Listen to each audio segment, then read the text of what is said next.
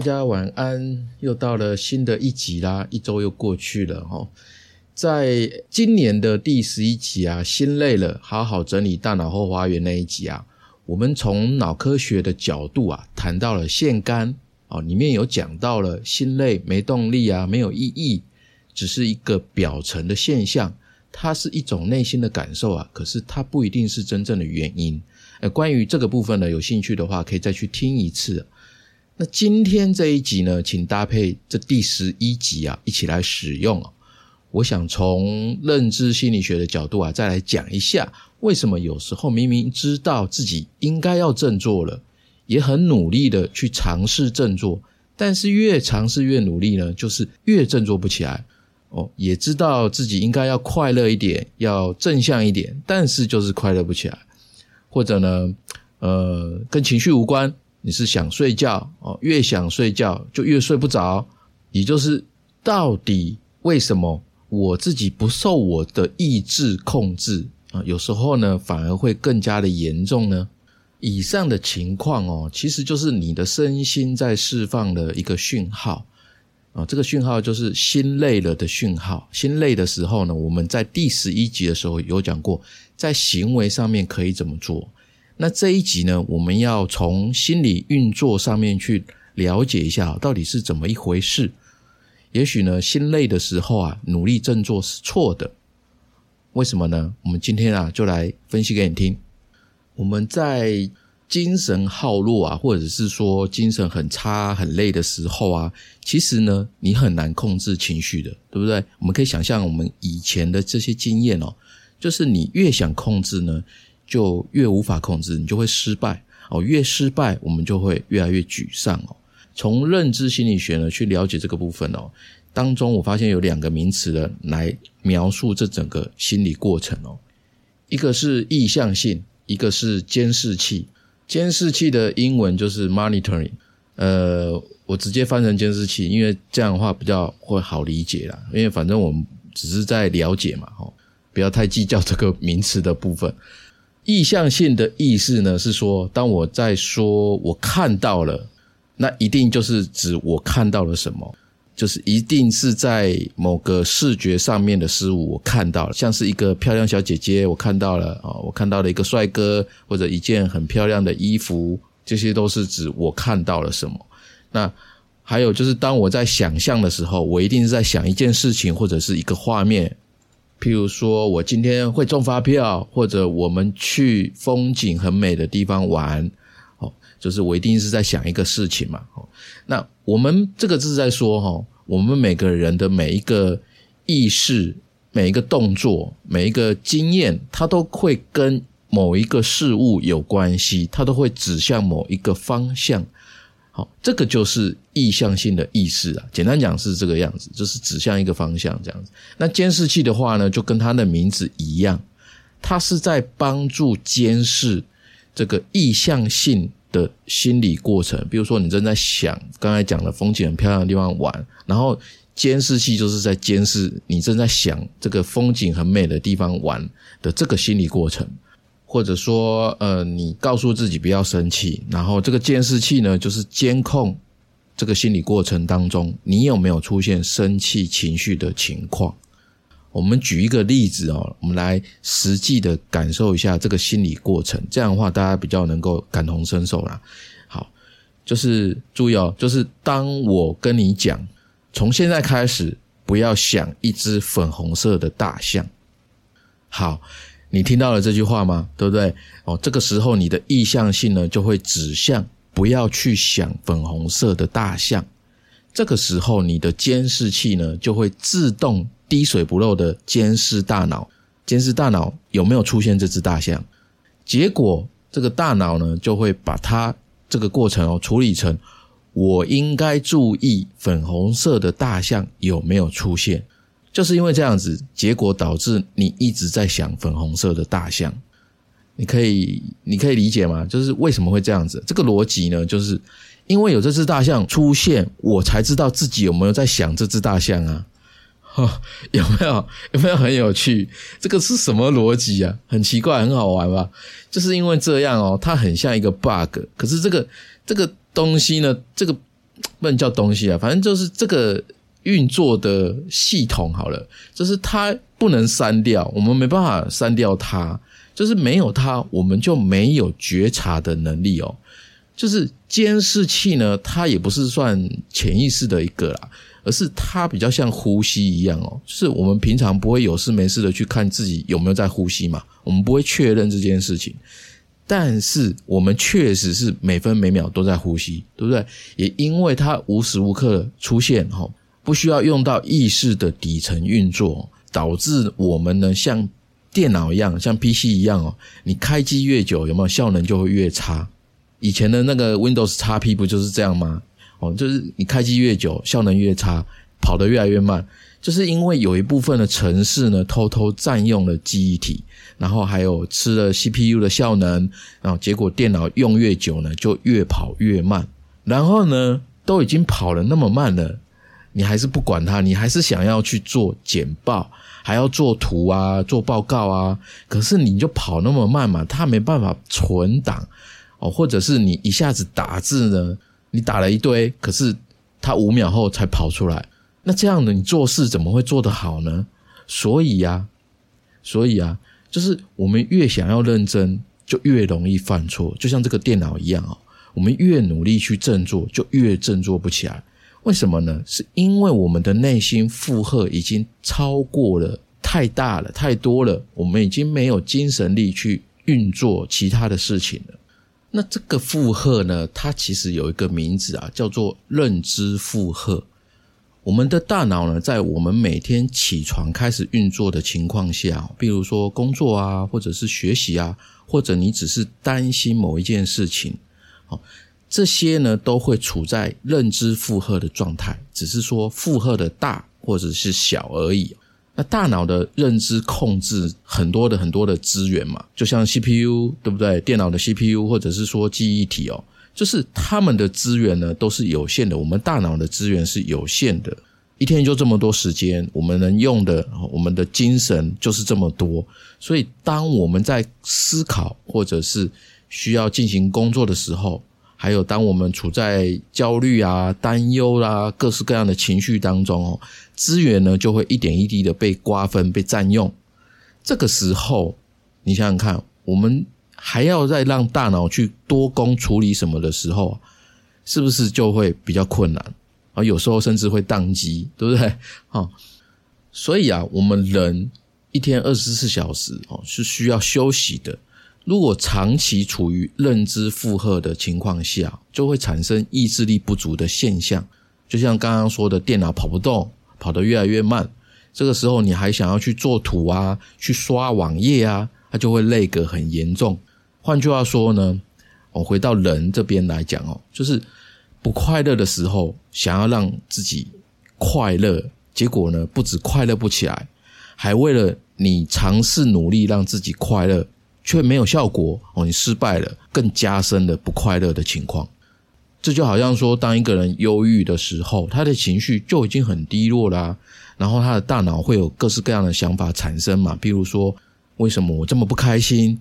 到底发生了什么样的事情？我还可以做什么？我怎么这么没有用？等等等等的想法，他都会跑出来。那这个时候呢？他想要让自己开心起起来嘛，就是努力去做一些事情，可是发现效果没有好转呐。这个就是为什么啊？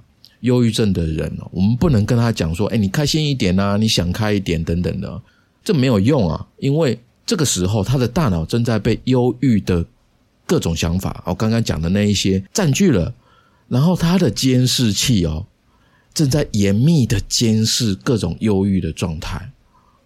这是忧郁症的状况。那普通人的话，譬如说失眠哦，很多人都会有失眠的状况。失眠一般我们就会想说啊，我要睡着，我要睡觉啊，不然的话，明天要上班，我怎么会有精神呢？我怎么可以不睡呢？这是我们一般的逻辑思考嘛。所以你就一直想办法让自己入睡，然后你的监视器呢就会盯着我失眠了，我睡不着这个粉红色的大象。结果呢，怎么样？你就更加睡不着啊。同理的还有其他很很多的情况，比如说一个人很紧张，你跟他讲不要紧张，不要紧张啊，或者他有社交恐惧症，他怕人多的地方，或者是你很担心你的面试哦，你工作上有压力，或者是你资讯的焦虑哦，不断的划手机，不断的刷网页，这些通通都是这头粉红色的大象。你的大脑很忙啊，忙着监视啊，监视什么呢？监视你根本就不想要的东西，结结果呢，它一直留存在你的大脑当中。就是你越想要努力做什么样的事情，可是偏偏拖延就变成你摆脱不了的习惯。哦，一个家长告诉小孩子，你读书要认真一点啊，啊，结果这个小孩子的监视器就会注意我不够认真，所以粗心大意呢，从小变成了他的习惯。哦，一个老婆她警告老公，你要对家庭负责任一点呐。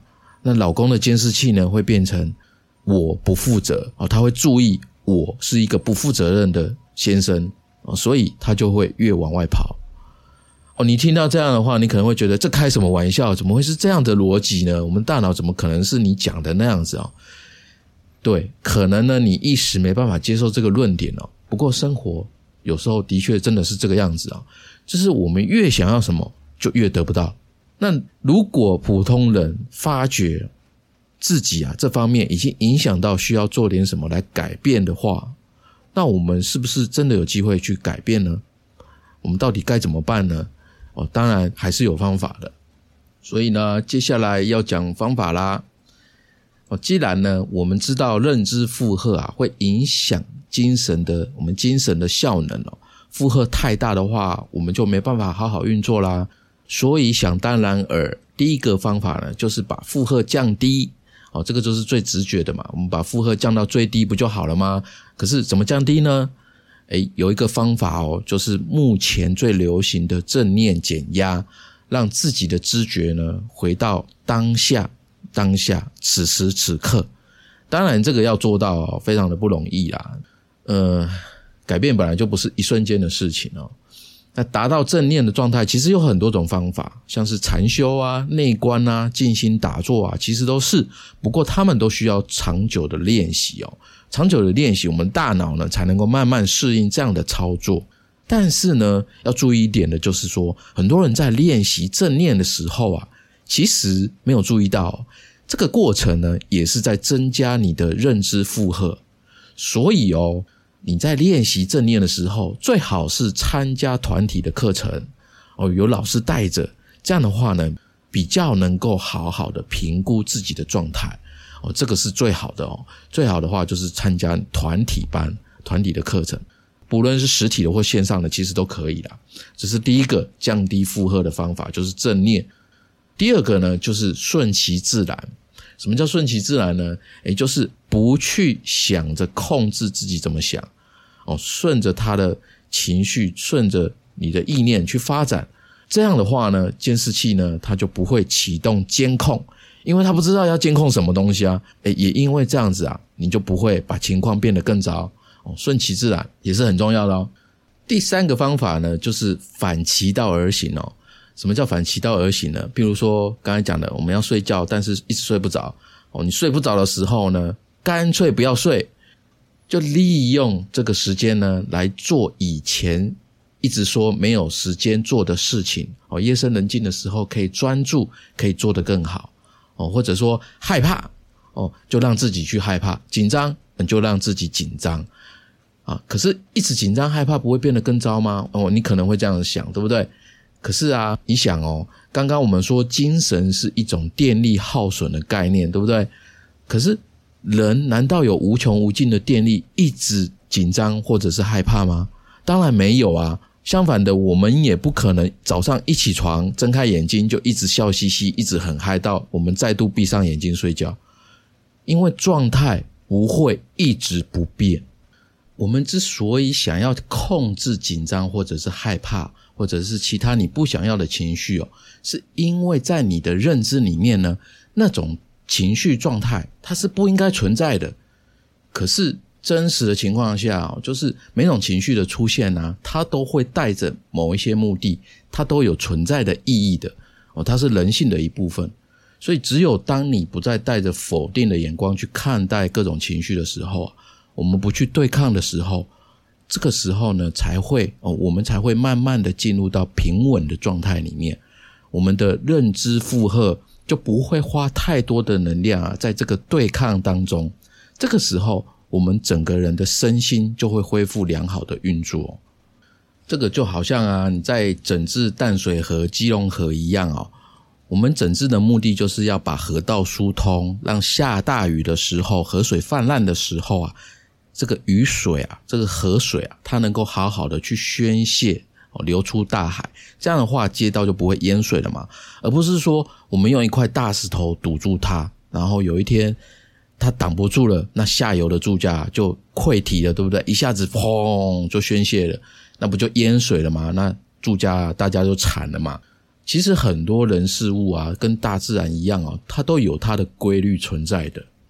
当每当我们投入的去做，去顺着规律做，就会有很好的收获。但是当我们刻意努力呢，但是违反规律的时候，往往我们会得到我们不要的结果。哦所以有时候沮丧就沮丧，没有关系。当你心累的时候，你就休息，你不努力振作没有关系。你不需要刻意的努力，因为这样反而会增加你心累的状况。当我们用解决不了问题的认知去思考这个问题的时候，事情当然没有办法被解决的。啊因为真相是，很多时候很多事情不是用我们的想象去达成的，而是用知识。超过我们认知以外的知识，所以从心理学去认识真相是什么，然后看看怎么样从不一样的角度去看到万事万物到底有什么样大的规律在管着，还有说它是怎么这样管着的。这个时候，你才能够知道说我们怎么去解决以前解决不了的问题。好的，这是今天这一集啊。虽然今天比较短，但是呢，它对某一些人特别有帮助哦。如果你喜欢，请记得帮我留五颗星，还有文字评价，也欢迎赞助我五十元一杯下午茶。你的任何一种支持都是我持续创作的动力。如果你的工作、人生需要解惑，可以在好好听你说的官网跟我预约。我们今天就到这边，下周三晚上七点，小伙伴们不要错过喽！再见。